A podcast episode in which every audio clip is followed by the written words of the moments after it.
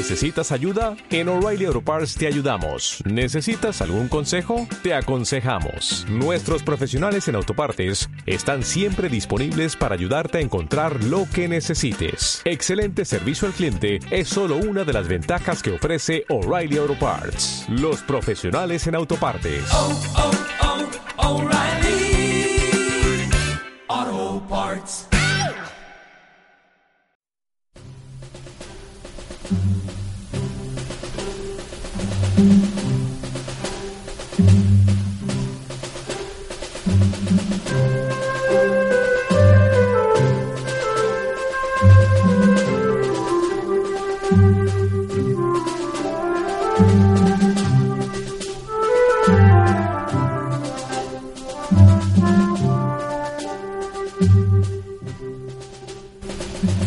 Muy buenos días, queridos oyentes. Nos encontramos en el estudio de Sumos Aguas, como todas las mañanas. Nos encontramos en comunicación directa con Julio Alasanz. Muy buenos días, Julio.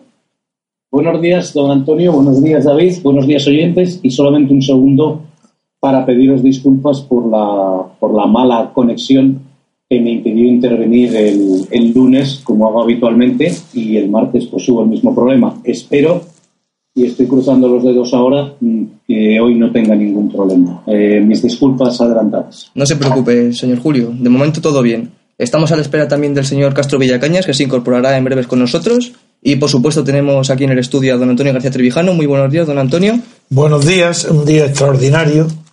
Y el, hemos echado mucho de menos, Julio, porque, porque ha habido noticias interesantes que hubiera sido muy útil para la opinión de nuestros seguidores conocer la vista, la visión de los temas de Rusia, del asesinato de este jefe de un partido pequeño, que no tiene de ninguna manera la importancia que se le está dando, pero que ni es el número uno de opositor a Putin de ninguna manera. Sí es opositor, pero este hombre tuvo importancia, Neuro, tuvo importancia con Yeltsin, pero después no, no tiene, no tiene gran influencia. En cambio es conocido por dos cosas. Primero, por su vida ligera y fácil de líos de faldas, como acreditan las fotos que han publicado en esa comida previa, en esa cena de la que salió del restaurante cercano al Kremlin, de la, de la que salió para ser luego asesinado en la, en la calle, y sobre todo es conocido porque tiene verdadera obsesión con el asunto de Ucrania, en el sentido que está haciendo informes y mandándolo a Kiev, de acuerdo con el gobierno de Kiev, para demostrar que las tropas rusas entraron en Crimea, está en contra de Putin y en contra de, los intereses nacionales rusos. Es decir, en contra de lo que ha dicho la Cámara de los Lores, es decir, siendo lo contrario, y trabajando, haciendo informes secretos, no secretos, claro, secretos dentro de Rusia, pero para mandarlos al gobierno de Kiev. Pero de ninguna manera es enemigo destacado ni significativo de Putin. Hay otros dirigentes de muchísima más importancia política que él. Eh, no, no quiero hablar del tema, es simplemente que te eché de menos y te echamos de menos para que nos hablaras de qué repercusión había tenido el informe de la Cámara de los Lores sobre la razón política y jurídica que asiste a Rusia para, primero, haber vuelto a, ser, a tener la soberanía, el control de Crimea, como territorio ruso, y porque la Cámara de los Lores ha dado también, ha coincidido al 100% con todos mis análisis desde el origen de la crisis. Eh, Y esto, per- perdona, perdona. Entonces, no, entonces quería conocer eh, que no, hay, no existen motivos. Después del reconocimiento de la Cámara de los Lores, Putin ha recibido un espaldarazo tan grande que eso ha conmovido los cimientos morales y políticos, no solo de, del gobierno de Reino Unido, sino también de Estados Unidos y de América y de todos lados. Y yo he notado ya que ha rebajado el tono de los gobiernos, que diciendo que hay que cumplir los acuerdos de Minsk, que si no se le va pero ha rebajado el tono. Y quería haber conocido qué nivel de difusión había tenido en Inglaterra el informe de la Cámara de Lores. Ese es el primer punto. Luego te diré otros más. Ahora, dime. Bien. El informe, don Antonio, muchas gracias por haberme echado de menos, porque la verdad es un honor y, y lo único que quería comentar a usted, a David y a los oyentes es que la repercusión fue enorme, porque, eh, como expliqué en mi última intervención, la Cámara de los Lores es una Cámara designada, no es elegida. Entonces, el prestigio de, de los Lores es enorme. Es gente que ha estado muchos años en la vida política. Desde luego, para que os hagáis una idea, Blair no está en la Cámara de los Lores. Os doy ese ejemplo. Sí, sí, es muy sepáis. bueno. Bien, pues os doy ese ejemplo que me acaba de venir en la cabeza. Está Lord Healy, el que entrevistamos, hay algunos pares, están eh, los arzobispos de la Iglesia de Inglaterra, empresarios de éxito, eh, intelectuales. Es una cámara que tiene. mm, La gente quiere a la Cámara de los Lores. Es más, cuando la opinión pública está perdida en el Reino Unido por el partidismo que muchas veces impera en los comunes, sobre todo, sobre todo en el Partido Laborista, y creo que Mitchell se debe estar eh, descojonando en su tumba, porque el Partido Laborista actúa muchísimas veces como un hombre, cosa que en el caso de los Tories es casi imposible, porque a Cameron la puñalada se la puede dar, se la puede dar alguien de su propio partido, como le pasó a la señora Thatcher. De hecho, una traducción libre de la palabra Tory significa rebelde. Pero Sí, bueno, sí. volviendo al tema, volviendo al tema, por situar el, fin, contextualmente, históricamente el tema. Tuvo una máxima repercusión hasta tal punto que Cameron, que lleva dos o tres semanas en las que no levanta cabeza, ha perdido la iniciativa política, no sabe qué hacer. Hoy ha dicho que se va a presentar, a, que ha aceptado un debate a siete, lo cual es una absoluta locura, porque ese debate a siete, primero, aquí no había tradición de hacer ningún debate, porque lo que se, la convención que responde a la realidad es que aquí no se elige al primer ministro y se elige a cada parlamentario en cada constituyente. En cada distrito. Exacto, distrito electoral. Entonces, no había ninguna necesidad de hacer debates a nivel nacional. ¿Para qué?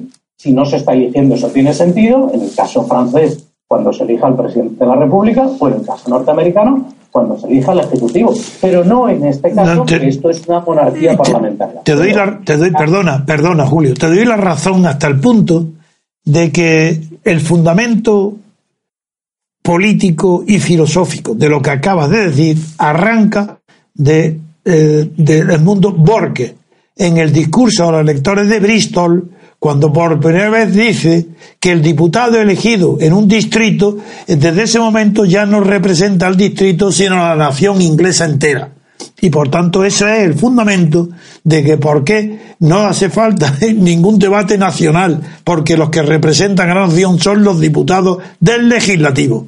Y eso arranca del discurso de Edmund Burke.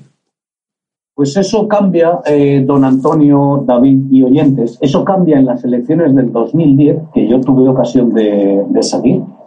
Ya he dicho alguna vez que la presión eh, mediática es muy pequeña, no tiene nada que ver, y no digamos en la calle.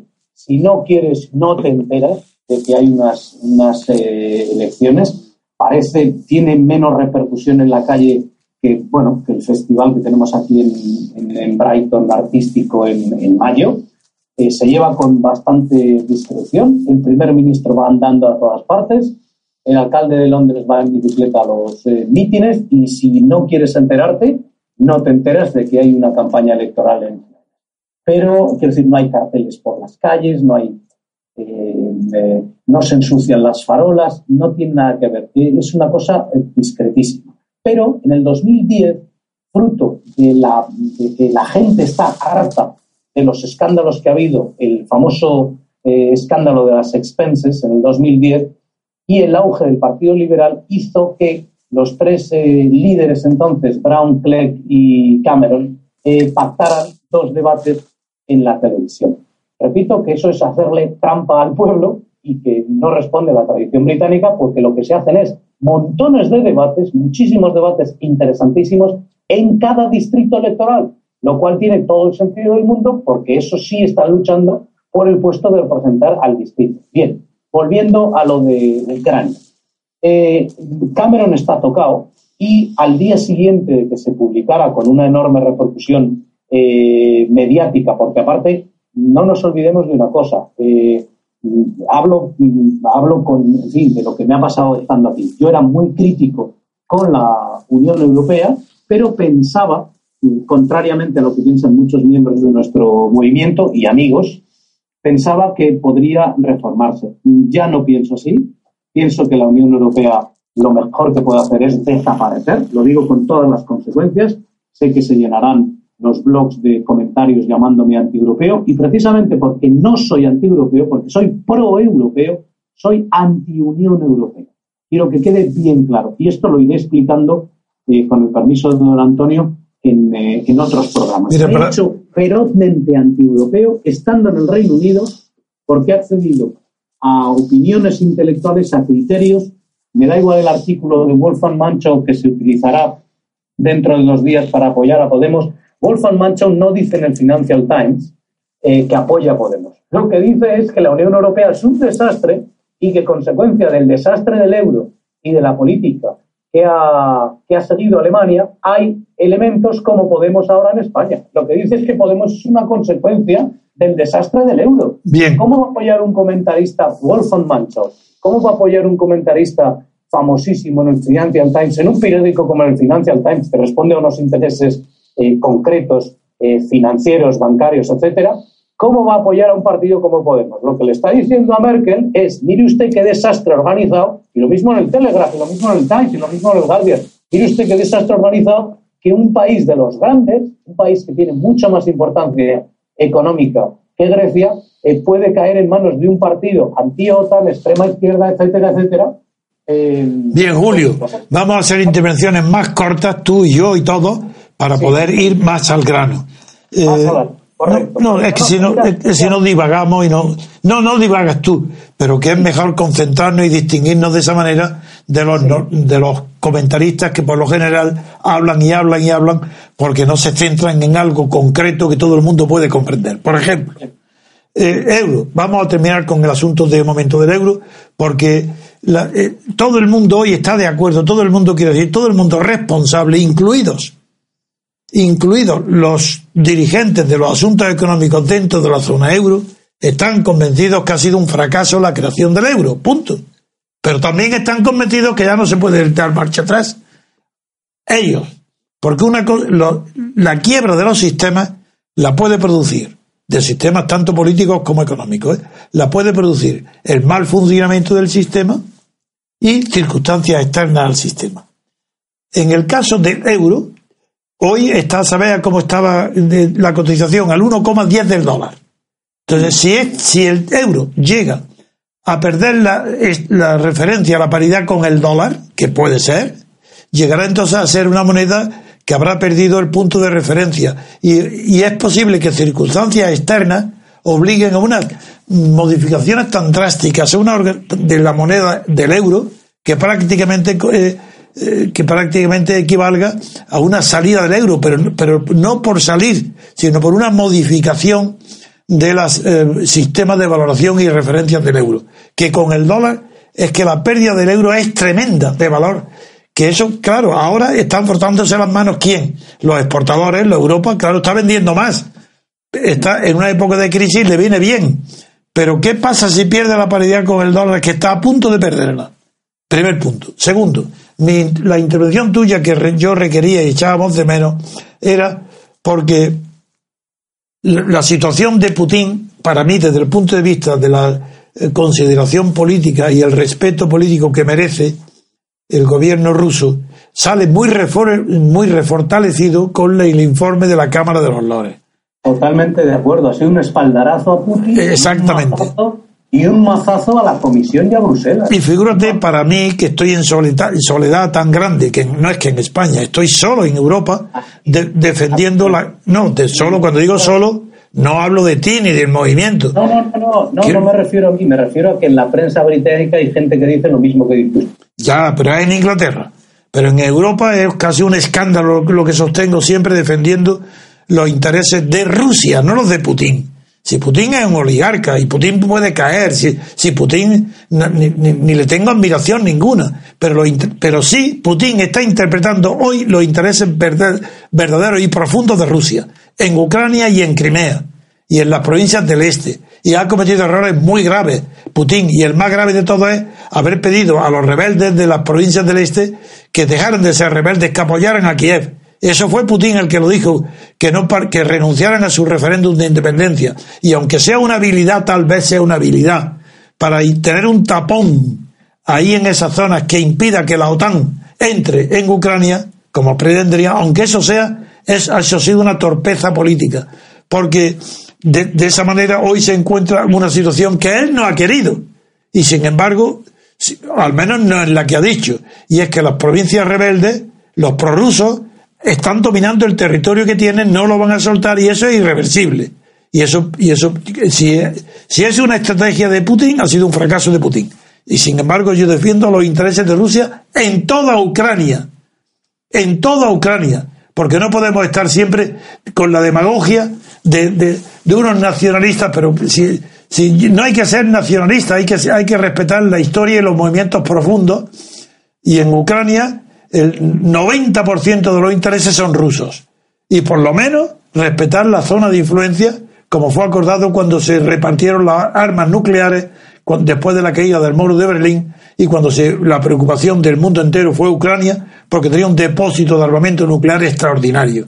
Y ahí se pactó claramente que en, eso, en, los, en los países ex soviéticos ni entraría la OTAN, cosa que no se ha respetado lo que en Escandinavia, en Letonia y, y, el, y que se aprovecharon en un momento de extrema debilidad del, del desmoronamiento del imperio soviético cuando Rusia aún no había encontrado ni un camino y eso no, hay que tener visión a largo plazo. En fin, no quiero enrollarme en este tema.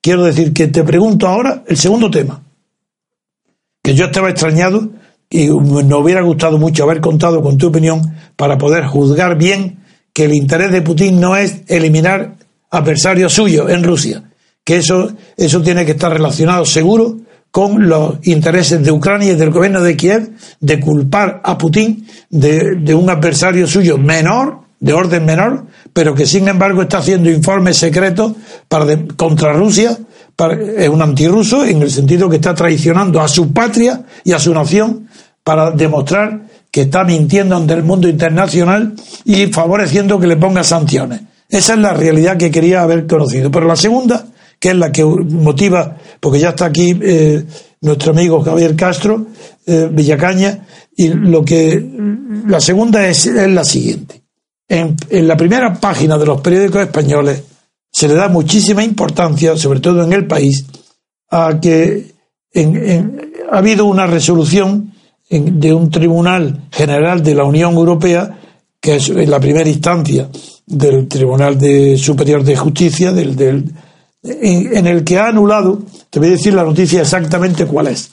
E, ese Tribunal General de la Unión Europea ha estimado el recurso que presentó Londres, presentado por el gobierno de Londres, que obliga al Banco Central Europeo a anular el llamado marco de vigilancia del eurosistema, que imponía a las cámaras de compensación lo que se llama vulgarmente los clearing, que, donde, que es un sistema de pagos. No olvidemos esto, ¿eh? que es un sistema de pagos para saber que el, fundamento, el gran fundamento jurídico que ha tenido esta resolución judicial. Bien, pues que antes el Banco Central Europeo, sin estar autorizado, sin tener competencias para ello, como ha dicho ahora esto, ha, impuesto que las cámaras de compensación, decía el Banco Central, tenían que estar en la zona euro, en el continente y no en el Reino Unido, lo cual era un golpe muy duro, durísimo contra la City de Londres que es donde se realizan las compensaciones de, los saldos negativos y positivos de, todas las entidades. uno de los principales del mundo y desde luego el primero de Europa. Pues bien, el, y, esta decisión judicial ha anulado, eh, sin entrar en el fondo del asunto, ha anulado, alegando que, que es que no tiene competencias para ello el Banco Central. Es decir, no ha entrado eh, para, eh, para el Reino Unido, la medida adoptada por el Banco Central Europeo, obligando a que las cámaras de conversión estuvieran domiciliadas en sitios del continente de la zona euro, eh, vulneraba la libre circulación de capitales, que es fundamental, en- era una vulneración, porque la libre circulación de capitales no solo se hace por las monedas físicas, sino con las compensaciones de saldos, que es como los créditos, lo mismo, un crédito circula el capital y no se desplaza la mercancía física. Bien, pues eso era un- un- una excepción grave. Pero la sentencia no ha entrado en este fondo tan profundo, sino que se ha limitado a decir la- una verdad, que el Banco Central Europeo no tiene competencia para regular esta materia. Y yo sé que esta, el gobierno británico, por las noticias que da la prensa española, ha cogido jubiloso esta noticia, especialmente eh, el Osborne, el ministro del exequar- de, fin- de, finan- de Finanzas, ¿no? del Tesoro, pues eh, que ha dicho que es una importante victoria para el Reino Unido. Bien, quería co- comunicarte esta noticia que aunque todavía no haya llegado tal vez a, a exponerse mañana o pasado cuando tú puedas, nos informa sobre ello. Julio. Ah, ¿se ha ¿Don perdido? Hemos perdido a Julio. Vamos a intentar Uh, contactar con él de Bueno, nuevo. no, no, pues seguimos. De acuerdo, hacemos una pequeña pausa, queridos oyentes. Enseguida volvemos.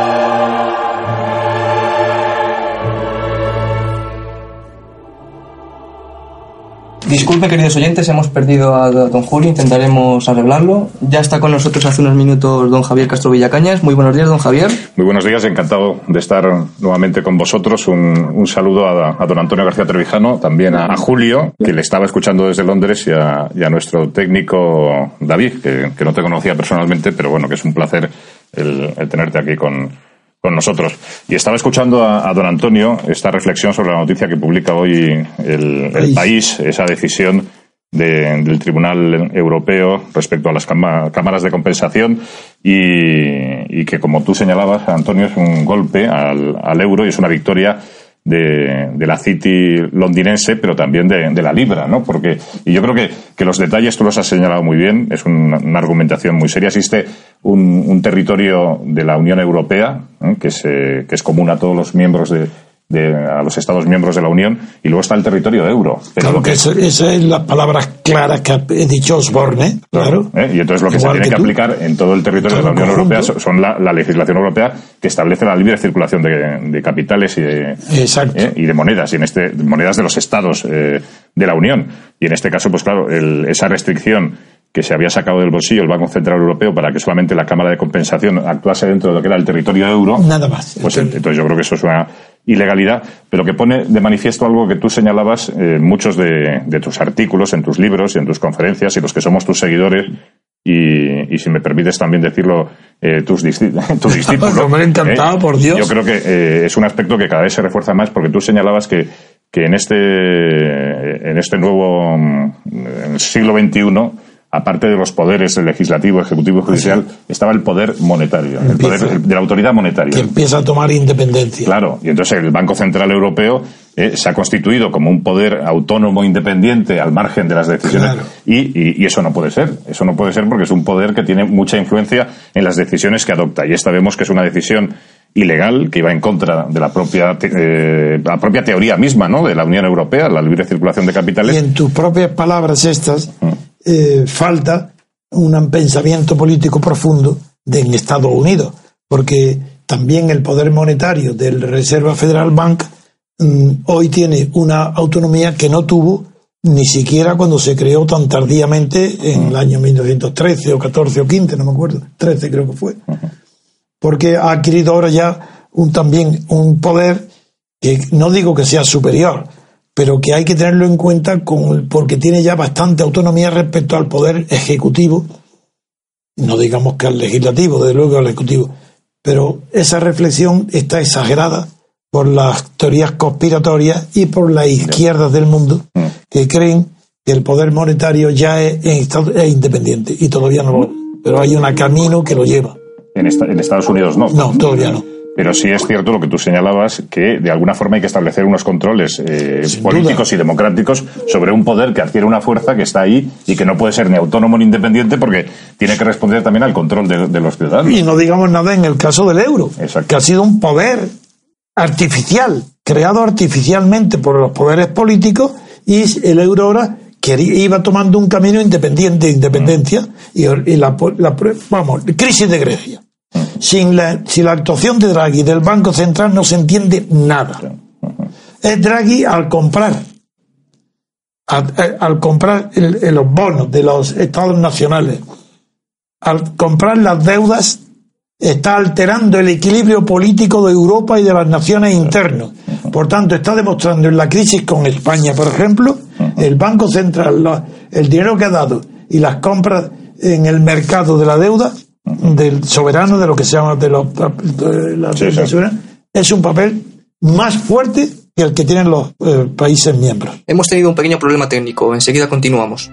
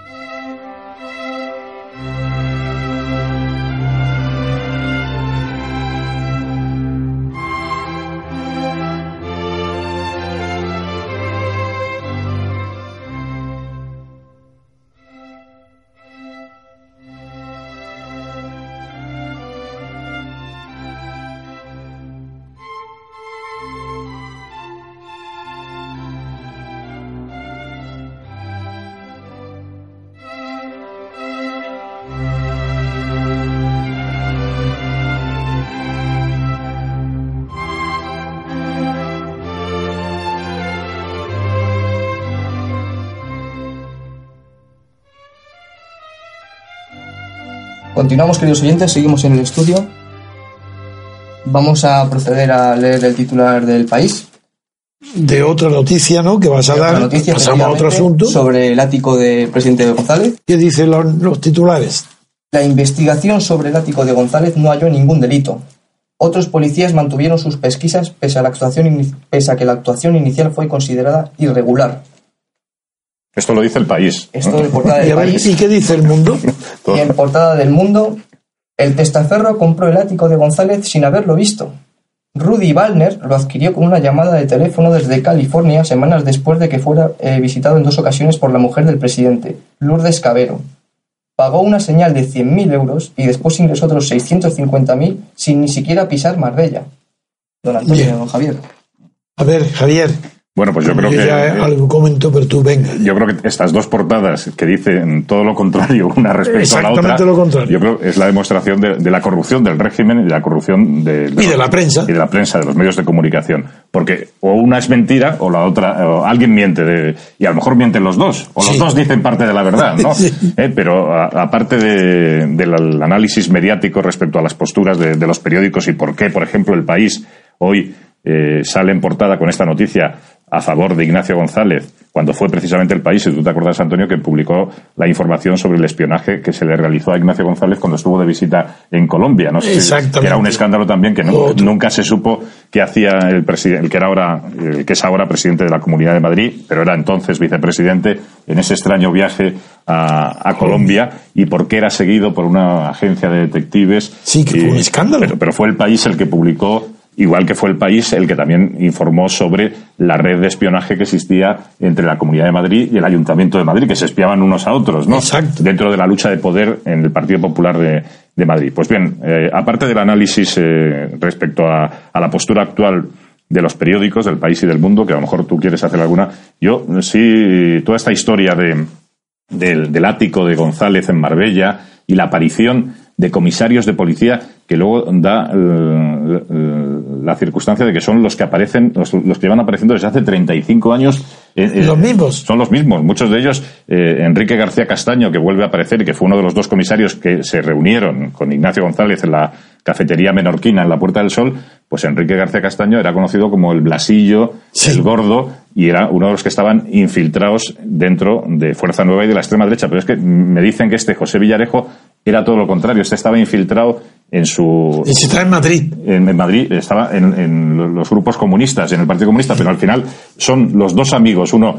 que eh, ordenado por la policía estaba infiltrado en los comunistas y otro que estaba infiltrado en la extrema derecha, los que han adquirido un poder por la información que, que llevan acumulando durante todos estos años, que son capaces de llamar a un presidente de la Comunidad de Madrid y decirle, oye, vente a tomar café con, con nosotros, que tenemos que aclarar una situación respecto a la compra de el la- poder, el poder que tienen siempre los que controlan lo que se llaman cloacas, que son los retretes. Exacto. El retrete, claro, los que tienen los secretos de los retretes del poder, de, de- de las cloacas, de gobierno y diputados, es una casta ya que, se, que no pueden prescindir de ella por sus conocimientos o el miedo a sus conocimientos. Y van circulando de uno a otro, de un partido a otro, adquiriendo unas influencias extrañas como en este caso. Y lo que explica también la división de los dos periódicos, porque también los dos periódicos responden a intereses distintos. En este caso, por ejemplo, en el país parece que prevalece el interés del gobierno en el país, mientras que en el mundo prevalece el interés de la supuesta verdad, que como mundo tiene fama de haber triunfado y adquirido prestigio por ser implacable con, los, con las denuncias de la corrupción, prisionero de sí mismo, Abadillo, que no tiene el talento ni la, el, el olfato que tenía de periodístico que tenía Pedro J, pues este se ha agarrado a esa fama y prisionero de la fama está empeñado en demostrar ahora que hay corrupción. Y que ahí ya, igual que se empeñó el mundo en demostrar, en querer demostrar que ETA tenía algo que ver con el atentado de Atocha, pues aquí ahora esto nadie lo va a apartar de aquí. Ahora va a seguir, Abadillo le, le- interpreta aquella elección como que muere con las botas puestas, pero que él va a seguir diciendo que aquí hay corrupción y que González está corrompido y que no puede presentarse. ta- Va a seguir la campaña, pero ya por intereses del propio periódico, creyendo que su dinero, la venta, el dinero, la publicidad, va unida en el mundo a denunciar la corrupción. Esto yo lo pongo en relación porque la última encuesta del CSIC, que es nada menos que el, el gobierno, o una empresa estatal, Sí. bueno, pues nada menos que acaba de decir, en el momento en que está acuciando más que nunca los casos de corrupción, en la encuesta dice que ya los ciudadanos le dan menos importancia a la corrupción, que ha disminuido el interés por combatir la corrupción. Todo es lo mismo. Es que las cloacas afectan a las encuestas del CSIC, a los periódicos, a los gobernantes, al Partido Socialista y a Podemos. Están todos corrompidos. Y el que no parece corrompido hasta ahora, que es el de Albert Rivera, tiene que pactar, como no tiene organización y tiene un crecimiento tan rápido, está pactando con los dirigentes de otros partidos locales que sí están implicados en casos de corrupción.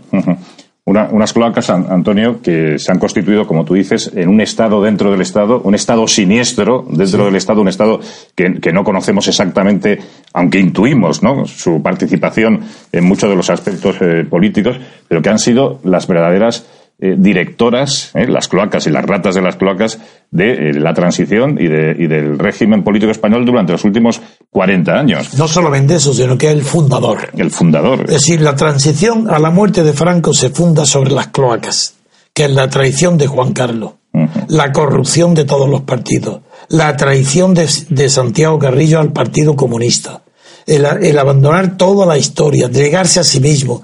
Es la negación de sí mismo es lo que funda la transición. Cada uno tiene que negarse lo que ha sido durante la vida y empezar una vida a cero y eso, claro, eso es la cloaca. La pérdida de la memoria es mentira. Nadie pierde la memoria, eso no es verdad. Entonces, la- el que está corrompido y está, y está dispuesto a corromperse, tiene que romper con el pasado aparente donde ten- tenía una vida honesta. Y eso se ha trasladado a toda la sociedad española. Y en todas las clases sociales existe lo mismo. Una tolerancia enorme a favor de la corrupción. Y el 15 de mayo, que es un movimiento espontáneo de indignación que repito, Javier, como sabes la frase de que una persona sabia, inteligente y conocedora no se indigna porque conoce las causas de la indignación social. Que se indignan los tontos o los ignorantes o la gente de buena fe, la Los- gente los los bien- Sí, lo- sí, se indigna quién? Pues los buenísimos. Zapatero, por ejemplo, tenía un carácter para estar indignado, pero si no hubiera- estuviera dentro de la corrupción. Pero el buenismo, son los que tienen que indignarse. Zapatero no, porque forma parte de la corrupción. Eh, pero esto, claro que es gravísimo. Y, y estas dos posiciones del periódico, que nosotros, ni tú ni yo, estamos llamados a, a decir lo que dicen los periodistas. Somos analistas, pero no como co- no comentaristas ni tertulianos. Somos analistas de fondo. Y queremos estar de- aquí denunciando la connivencia de dos posturas de los periódicos que las necesita el régimen de las cloacas. Porque este no, no hay, no, no, no son castas. Es la clase política que nace en las cloacas y se alimenta de las cloacas. Es decir, son ratas. Una clase política y unas cloacas que desde el inicio de la transición, y tú lo sufriste, elaboraban dosieres, informes, Hombre, intentaban Claro. chantajear, eh, echar fuera del, del juego político, del tablero político, Claro. al que no se sometía a ellas, y por eso toda la clase política en la actualidad está sometida a las cloacas, porque las cloacas han estado presentes en los, eh, en los, los hechos mm, más graves de la, de y de ahí el poder de la policía. Claro, ¿eh? Pero y de una- los servicios secretos. De los secretos, de la ¿Eh? policía el secreta. 23F, ¿eh? que fue un golpe organizado Eso. desde el CSIC, desde los servicios secretos, Claro. como se ha quedado demostrado y como todos sabemos. El GAL, que fue un, un crimen de gobierno, un, grupo terrorista, González. también organizado y ejecutado por las cloacas y por las ratas de las cloacas. Y el 11M, que como tú bien has, señalado, no tuvo nada que ver ETA en, en los atentados, pero que sí tanto en, en la ocultación y en la investigación, Sí, las, sí. las cloacas están metidas ahí, Ahí están. a- a- hasta el fondo. ¿no? Y la policía ahí está sus. ¿eh? Y entonces ahora nos encontramos en esta fase final del régimen, donde ya se ha convertido todo en una olla podrida de corrupción, donde aparecen los comisarios de policía en, en todos los casos. Y, en- y además- Y los mismos, y los mismos, en, todos. Están desde el pequeño Nicolás hasta el ático. ¿eh? Y en el caso también ahora, que es sorprendente, de ese supuesto eh, El médico. acoso sexual a El una médico. a la- No, el López, mm, Madrid, el- Madrid. El, yerno de Villarmir y amigo íntimo Fíjate, de Felipe una- VI. la segunda fortuna. Ahí también aparece la, el la segunda fortuna de España, que eh, está protegiendo y viviendo a este Policía. criminal, puesto que está ordenando atentados contra una mujer Eh, eh, y, y que ha sido apuñalada. Y este es el íntimo amigo del rey. Ayer mi programa fue centrado en eso. Sí, sí, sí. Fue Ahí- centrado ahí también en las diligencias judiciales aparece el, el comisario este que está El- en todas las salsas, ¿no? El José Villarejo. Villarejo. Con lo cual aquí, pues bueno, eh, yo creo que la opinión pública, claro, como tú dices, se sorprende, se indigna porque no tiene... porque no tiene medio pero de- el análisis racional es que esto es un régimen de, de cloaca, es un régimen de corrupción. De corrupción. de- Nació corrompido. y no puede dar más que estos casos y estas circunstancias. Y ahora un momento, igual que tú y yo, y otros muchos, los que nos siguen, tenemos el instrumento analítico desde el punto de vista político, otros, como Roberto Centeno, lo tiene desde el punto de vista económico, porque Centeno es el único economista, por eso está tan cercano a nosotros, el único que ha descubierto que las cifras de la macroeconomía, de los análisis macroeconómicos utilizados por el gobierno y por la oposición y por la prensa española son falsas. Y que el Producto Interior Bruto ha sido elevado casi en un 10%. Y eso es el único economista, ¿cómo puede tomarse en serio? Metieron las putas y las drogas, hablando mal y pronto, pero fue así, para que el Producto Interior Bruto su- subiera, ¿no? Exactamente, ¿Eh? bueno. Y aparte de todas las falsificaciones que habrá detrás de ello, ¿no? Y Como- por eso es nuestra simpatía, apoyo y la comprensión que tenemos hacia Roberto Centeno, que es el único economista con el que yo me atrevo a afirmar en el confidencial o en los periódicos artículos que él me pide y, lo, y que me llevo muy bien con él, es un gran amigo.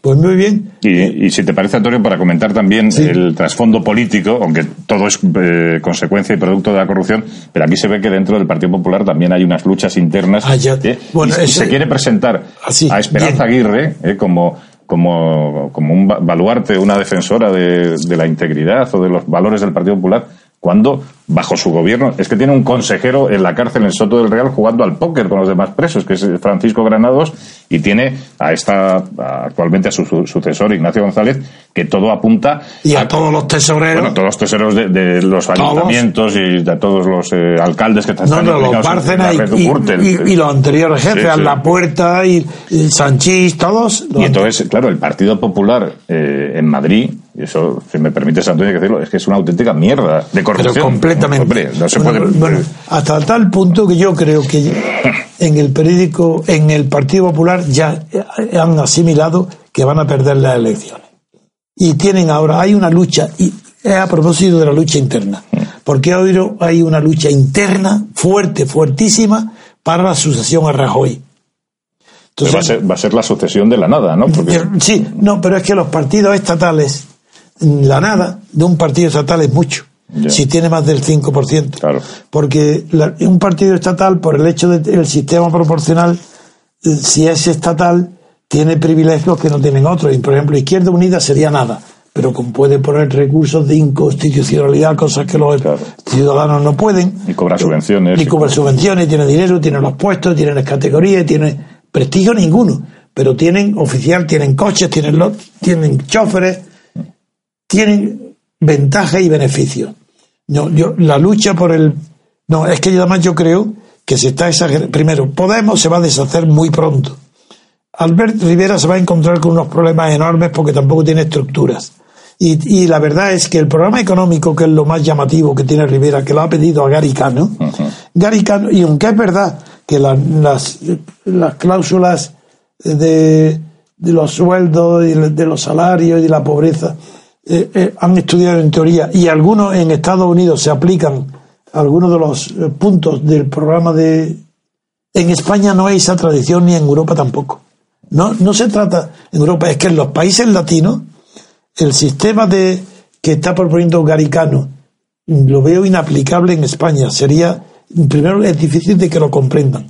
Y, y el, y Albert Rivera, el hecho de que encargue un plan económico a otro, a un- unos técnicos como Podemos, que encarga a Navarro el hacer- hacerme el programa de política económica. ¿Qué quiere decir? Que no tienen esto? nada, que carecen de ideas. Que, que no tienen, que no saben lo que es. Claro. Pero es que se puede separar la economía de la política. Es que ni Albert Rivera sabe una palabra de lo que está diciendo, que puesto que tiene que pedir Una consultoría. que le hagan los programas y no digamos Podemos. Esto es una vergüenza. Y es- pero qué son Y también nos puede llevar a, a sospechar de que no van a cumplir ninguno de los aspectos. Ah, eso es imposible. O sea, que lo hacen por oportunismo o por la para, necesidad. no, para, para, presentar para la los votos, Claro. para los votos del partido, porque tampoco son votos personales, Claro. Mm. porque lo que aquí se vota a partidos. Pero como decían los hermanos Marx, estos son mis principios, estos son mi programa económico, pero si no le Si gusta, no me saco lo otro, cambio, ¿no? Pues claro. no, no es serio. Hombre, si no me gusta el de Garicano, saco el de Navarro. Claro, no- sí. No, no es serio porque Es- es en una un partido vergüenza. política tiene que haber un pensamiento un pensamiento económico que, que- que esté Pero, fundamentado. pero claro. pocas personas como tú y como Javier y, y Dalmacio, que me conocen, saben cómo denuncié esto yo hace tantísimos años y cómo sabía que la corrupción de la transición iba a ser el factor de gobierno.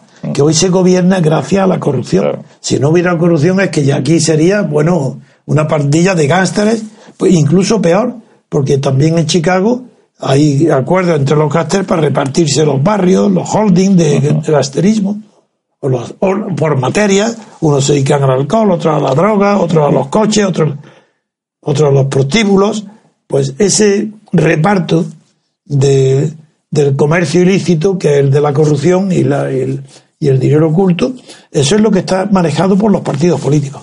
Los partidos políticos estatales españoles viven de la corrupción gracias a la corrupción y con dinero negro. Sin eso no podrían. Y la, todo esto a propósito del testaferro. Pues claro que es evidente. ¿Quién va a dudar? ¿Quién puede ser inteligente y no creer que González ha podido ser alquilar de un piso, alquilar un piso y cuando se hace el- el- la policía lo denuncia no no no que es el propietario ah sí bueno a la semana siguiente lo compra, compra, claro. pero, si esto, pero esto es, es que esto es verdad que como son poco inteligentes hacen muy bien porque toman por tonto y tienen razón de tomarlo al pueblo español. Es verdad. Es decir no, no se equivocan los, los corruptos.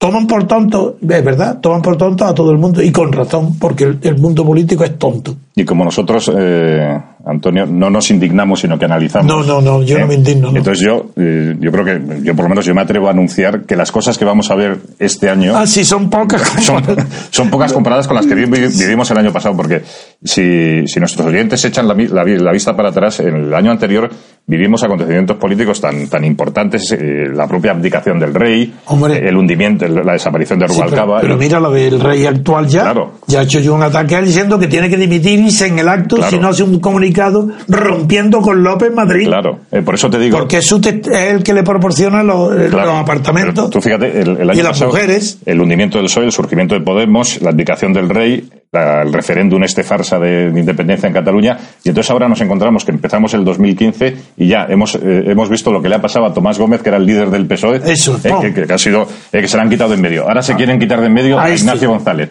Se van a celebrar las elecciones eh, municipales y autonómicas, y ahí va, después vamos a ver de todo. To- y nadie va a respetar a nadie, ¿eh? Primero las andaluzas, luego las, Sí. eh, luego va a haber esas, eh, esas elecciones en, en Cataluña. Vamos a reírnos, ¿eh? Plebiscitarias, que quieren presentarlas así.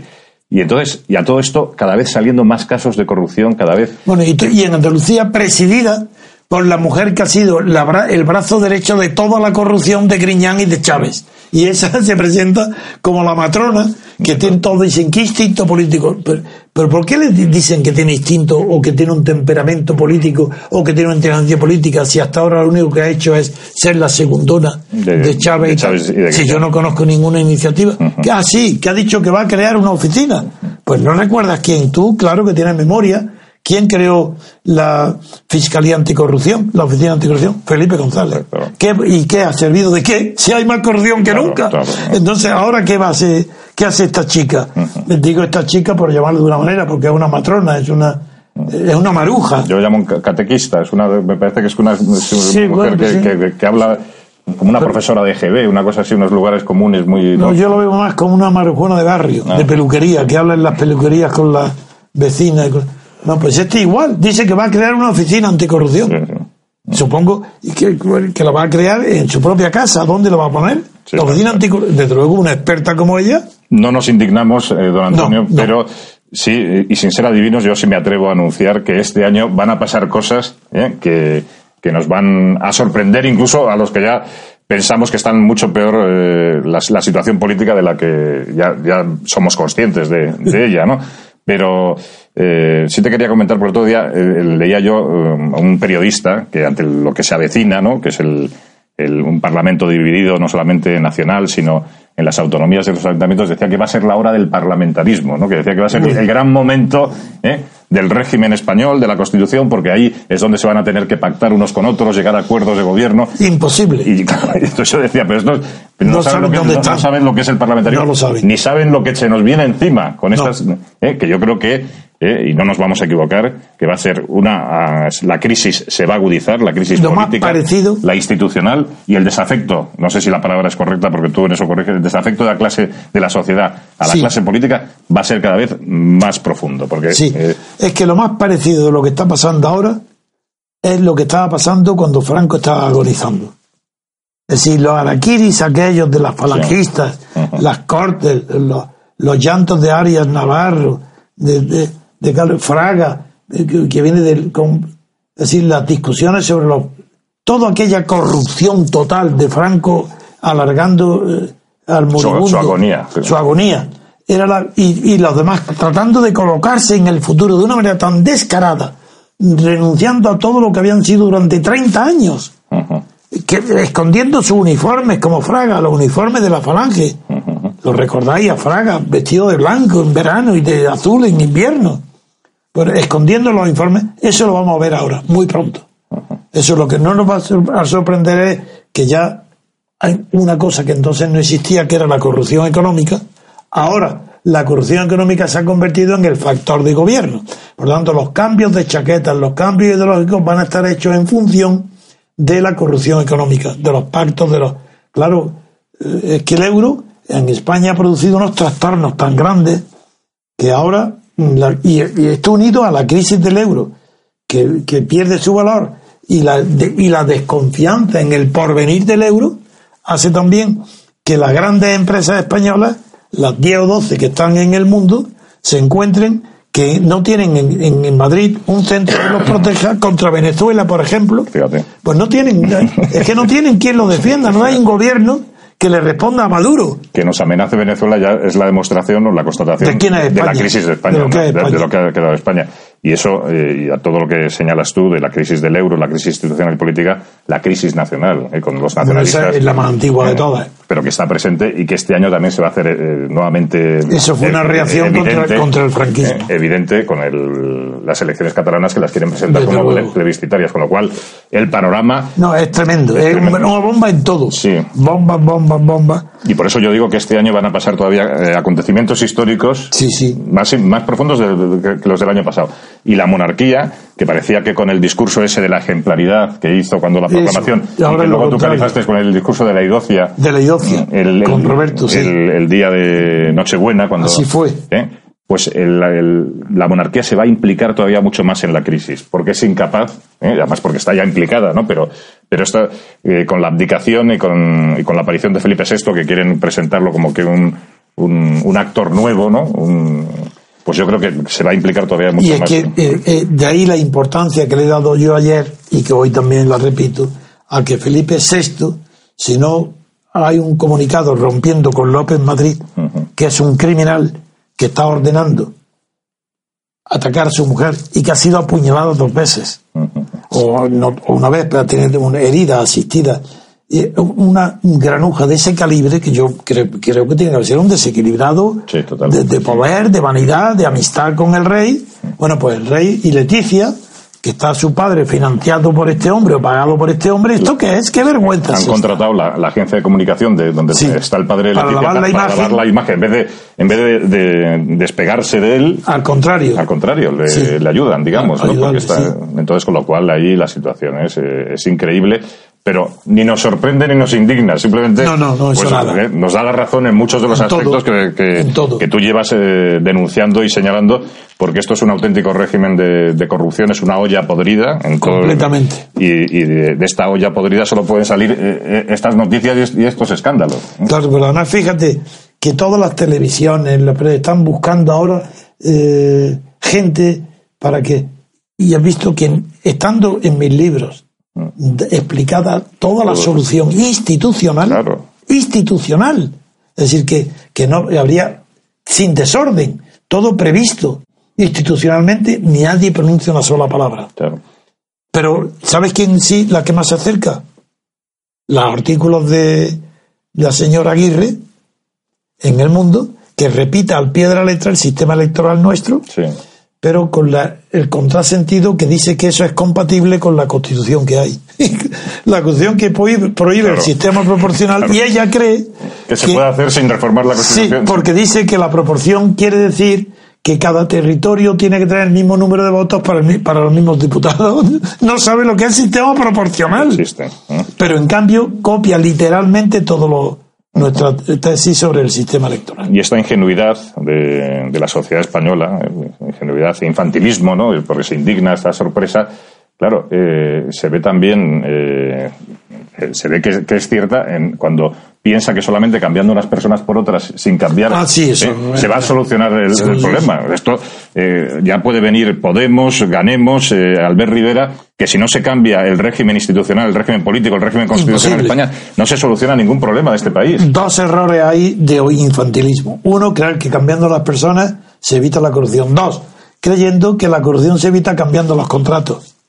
No las personas, por ejemplo, dice si, si en vez de, si se saca todo a pública subasta, pero si, pero si, el- si- si es que si no hay separación de poderes, Claro. es imposible. Es totalmente, es más, ahora le he dicho una frase a, a Julio Arrazán que se ha quedado impresionado él diciendo "No, es verdad es verdad porque él está me aprovecho como él se ha cortado la comunicación para decir él está escandalizado de que en Estados Unidos considera que es inadmisible que los republicanos hayan invitado que venga a Netanyahu y que haya hecho un discurso de 45 minutos la Cámara de Representantes. sí que ha sido ovacionado eh, por 43 veces y sin embargo eh, mm, Arasán piensa que está de acuerdo con el New York Times con Obama diciendo que es intolerable que se que a un enemigo a un enemigo de- declarado de la política de, de Obama, se le invite para que haya una conferencia y esa ovación tan grande y yo le he dicho a él, no, no, no, no, yo no, no estoy indignado, estoy admirado, porque esa es la verdadera separación de poderes. La separación de poderes no es un, no es un mito, es una realidad, porque los poderes separados tienen que odiarse. Porque un poder separado de otro tiene que odiarse, ¿por qué razón? Porque todo poder aspira a que nadie le frene lo que quiere. Y por tanto, y al que lo frena tiene que odiarlo. Es su enemigo. Y, y si no hay en- enemistad profunda entre los republicanos y los demócratas, es decir, entre la presidencia y el que domine las cámaras, es que es mentira la separación de poderes. Y yo admiro cada vez más a Estados Unidos. Y que Obama lo odien los republicanos. Y que los republicanos inviten al presidente del gobierno de Israel. Y que armen ahí la gresca mayor. Esa es la verdadera separación de poderes. Y de ahí nace la honradez. Porque si no hay esa separación de poderes, es mentira todo. Y claro, yo prefiero la verdad a la mentira.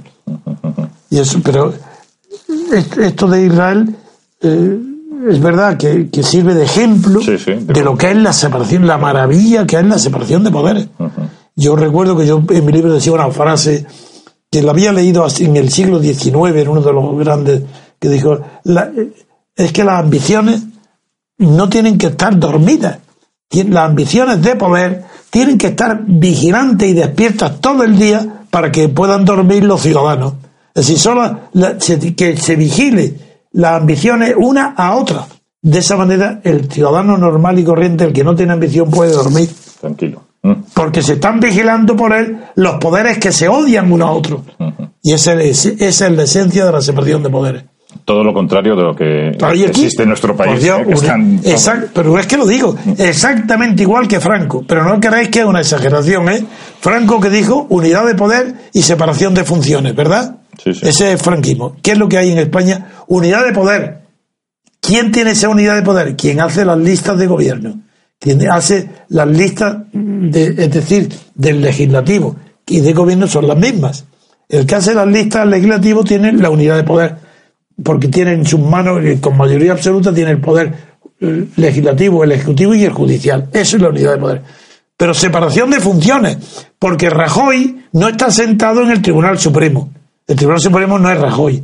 Y porque el presidente de las cámaras, pues, pues no se llama Rajoy tampoco. Son personas distintas que des- desempeñan las distintas funciones de un mismo poder. Exacto. Eso es todo. Ajá. Y eso es lo que hay en España. Esa es la vergüenza que todos los periodistas, filósofos, catedráticos, derecho constitucional, todos, la vergüenza que todos están mintiendo y otros ignorando. Ignorancia o mentira. Eso es lo que predomina en España desde el día que decidieron Felipe González, de acuerdo con Fraga, meterme en la cárcel. Ahí empezó todo. Luego Santiago Carrillo se pasó a ese pacto y de ahí Y viene ahí siguen, ahí siguen los y ahí se queda. Yo desaparecí de España y lo siento mucho decirlo porque me gustaría equivocarme y que no fuera verdad, pero desapareció toda esperanza de oír la verdad sobre la filosofía política y la verdad sobre los hechos. Porque ¿quién puede mentir sobre los hechos? Es imposible que quien esté pidiendo la libertad tenga el valor de mentir sobre hechos. Eso es imposible. Porque la libertad es la que pone cada cosa en su sitio de valor. Claro. ¿Cómo, el- cómo puede haber una escala de valores sociales sin libertad? ¿Acaso ha habido libertad política en España? Ni una, nunca. Porque no ha habido libertad constituyente, que es mi caballo de batalla. Porque la libertad constituyente es el fundamento de todas las demás libertades. Si las libertades individuales que hay son consecuencias de derechos. Derecho de propiedad, pues te da la facultad de vender, alquilar, suprimir, pero no abusar de ella libertad de opinión, libertad de prensa, de expresión, de manifestación, todos son derechos, es decir, facultades de derechos, pero la libertad es creadora, la libertad colectiva, constituyente, anterior a todo derecho. Y quien no sepa esto no tiene ni idea de lo que es la política, ni la filosofía política, ni el fundamento de la escala de valores. No sabe nada. Y está, está mintiendo porque, porque no quiere saber. Para poder robar, para poder corromperse, porque sin separación de, de poderes la corrupción es inevitable. Y eso es lo que tenemos. ¿eh? Yo, yo creo que. A ver, a ver, no vamos a ver otra, alguna otra noticia, a ver, una pausa y vamos a ver qué es lo que hay. Hacemos una pequeña pausa, queridos oyentes. Enseguida volvemos.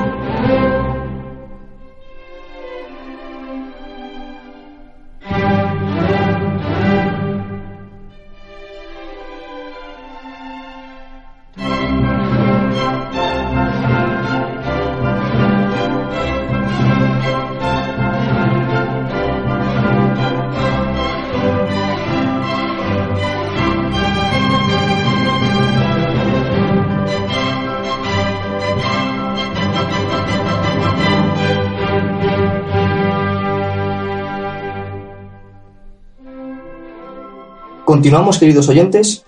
Vamos a proceder a leer una noticia del mundo en páginas interiores, concretamente en la página 10. Rajoy pide a Cipras guardar las formas y cumplir compromisos. Declaraciones de Jean-Claude Juncker, entrecomillado. No hay un plan diabólico de España y Portugal contra Grecia. Y en el diario El País, también en páginas interiores, en concreto en la página 6, leemos: La Unión Europea y Berlín ven prematuro un tercer rescate griego. Don Antonio. Sí.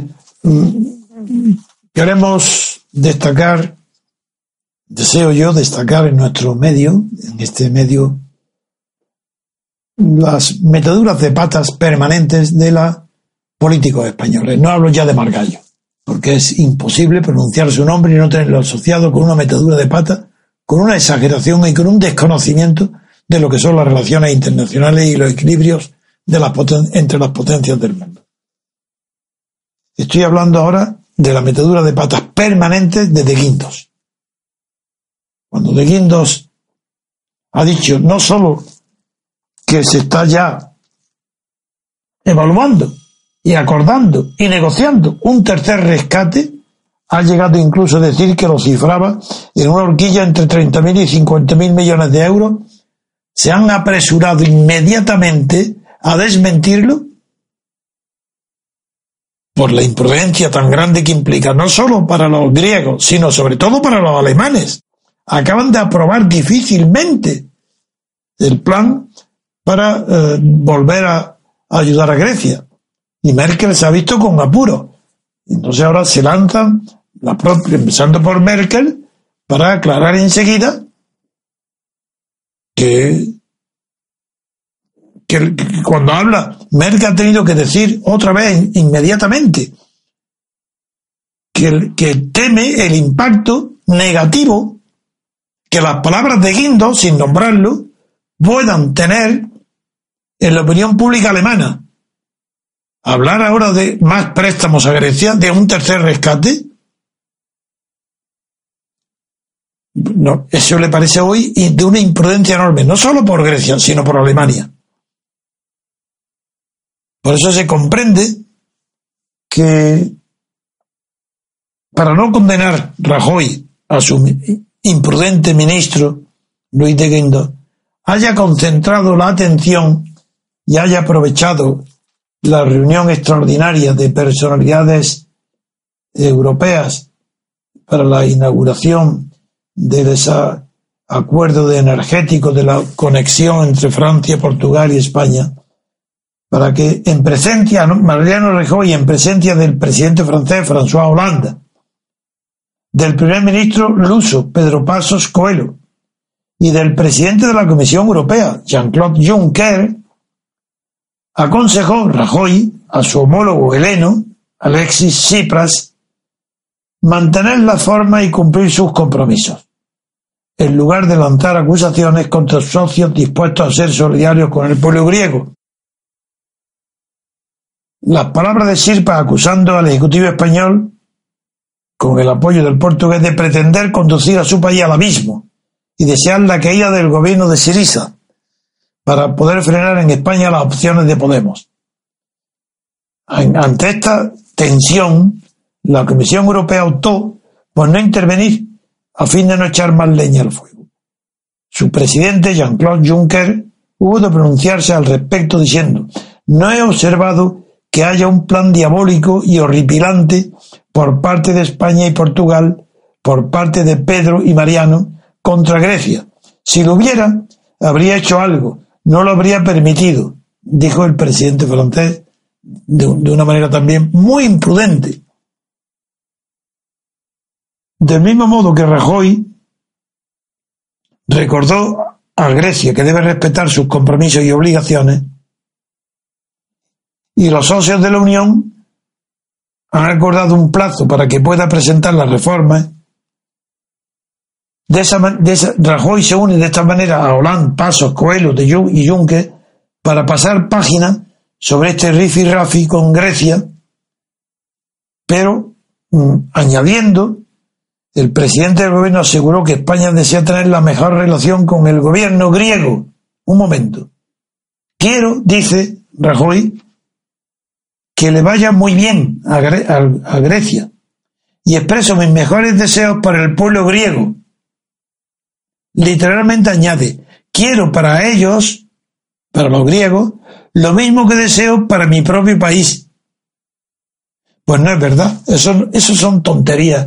Esos son, yo no, yo deseo para mi país más éxito que el griego y más éxito que Estados Unidos. Yo para mi país deseo que, que sea, que tenga más éxito que los demás porque quiero que sea mejor. Porque la ambición del patriotismo verdadero es exigir a su pueblo, propio pueblo, lo mejor. Ese es el patriotismo, no la comparación con los demás. Y aquí Rajoy, siguiendo la banalidad de las frases tontas, hechas, que no significan nada, añade el tópico, quiero para el país lo mismo que para el mío. Pues no, es un tópico, con lo cual termino hoy esta intervención que resumo diciendo, uno, que Guindos ha metido la pata, que es tan imprudente como Margallo, y que Rajoy no ha defendido con altura intelectual el ataque de Siripas, que más bien lo que, ha, lo que ha querido decir, atacando a España, a los gobiernos de España y Portugal que han querido perjudicar al gobierno griego para que se caiga en el abismo y no triunfe, lo ha expresado mal, porque si hubiera dicho, quieren, han querido que los griegos hagamos lo mismo que han hecho ellos, y no aceptaban que tuvieran un mayor comprensión hacia nosotros, puesto que nuestro situación es más grave que la que tenía España y Portugal. Como no ha dicho nada equilibrado, se ha merecido también la réplica y la condena de todos que callan, pero saben que no cumple sus compromisos. De acuerdo, queridos oyentes, finalizamos el programa de hoy. Agradecemos su participación a don Javier Castro Villacaña, también a don Julio Lasán, cual no ha podido finalizar con nosotros debido a un problema técnico, y por supuesto a don Antonio García Trevijano. A todos vosotros, muchísimas gracias por escucharnos y les emplazamos a mañana. Pasen un buen día.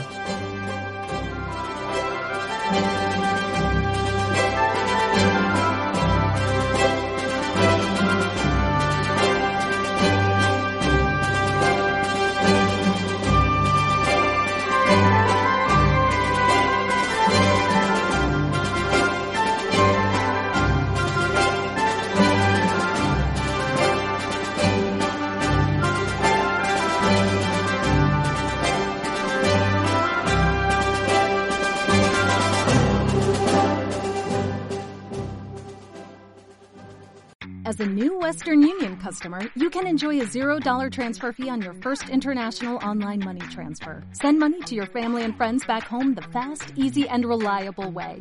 Visit westernunion.com or download our app today to get started, and your first transfer fee is on us. FX gains apply, not available for credit cards and transfers to Cuba. Services offered by Western Union Financial Services Inc. and MLS 906983 or Western Union International Services LLC and MLS 906985.